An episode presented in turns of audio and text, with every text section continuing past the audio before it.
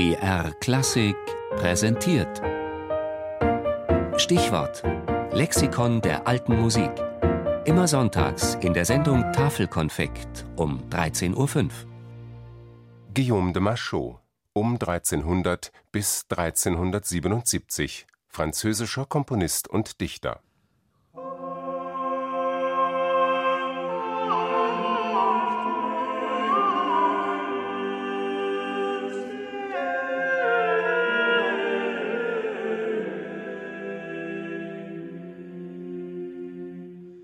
Ein Meilenstein der Musikgeschichte, komponiert von einem Avantgardisten des Mittelalters.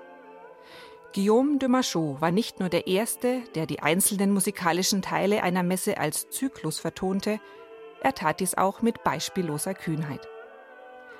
Wer hat gleich noch behauptet, die Dissonanz musste sich im Laufe der Jahrhunderte emanzipieren? Hier, im Agnus Dei, seiner Messe de Notre Dame, haben wir sie zuhauf völlig selbstverständlich und so geschmeidig eingesetzt, dass einem vor Staunen der Mund offen bleibt.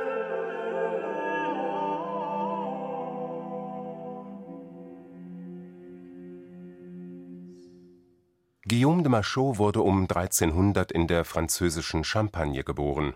Vermutlich verdankt er seinen Namen dem dort gelegenen Ardennendorf Machaut. Anspielungen in seinen Gedichten deuten auf eine bürgerliche Herkunft hin, wenngleich er in den Genuss guter Bildung kam. 23 Jahre war er Sekretär König Johanns von Böhmen, an dessen Reisen, Feldzügen und Zerstreuungen er teilnahm und von dem er reich belohnt wurde. 1334 übernimmt er eine Präbende als Domherr in Notre Dame in Reims und kann sich von nun an seine Auftraggeber aussuchen mit Guillaume de Machaut löst sich zum ersten Mal die Autorität eines Komponisten aus dem Geist der handwerklich-klerikalen Überlieferung, die bis dahin vorgeherrscht hat. Machaut sieht sich in der Tradition der Troubadour und ist hauptsächlich aufgrund seiner Spruchdichtungen, den sogenannten Die, bekannt. In über 40.000 Versen kommentiert er das politische Geschehen und das Leben des Hochadels. In seinen Kompositionen überwiegen weltliche Stücke trotz seiner späteren Anstellung als Kanoniker in Reims.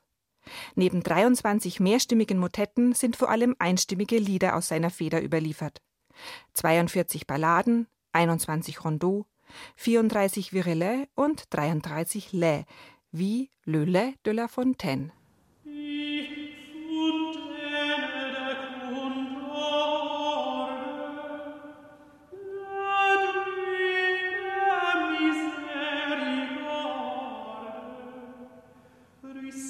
Guillaume de Machaut verbindet die Lyrik und die einstimmigen weltlichen Lieder mit der mehrstimmigen Musizierpraxis seiner Zeit und erweitert die Ausdrucksmöglichkeiten in Bezug auf Melodik, Harmonik und Rhythmik. Dies macht ihn zu einer zentralen Figur der Musik des 14. Jahrhunderts.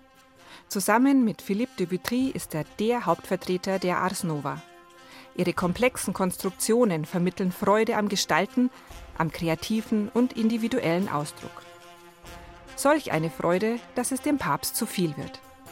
Mit der Bulle Docta Sanctorum verbietet Johannes der 22. die Aufführung dieser Musik in der Kirche unter Strafandrohung.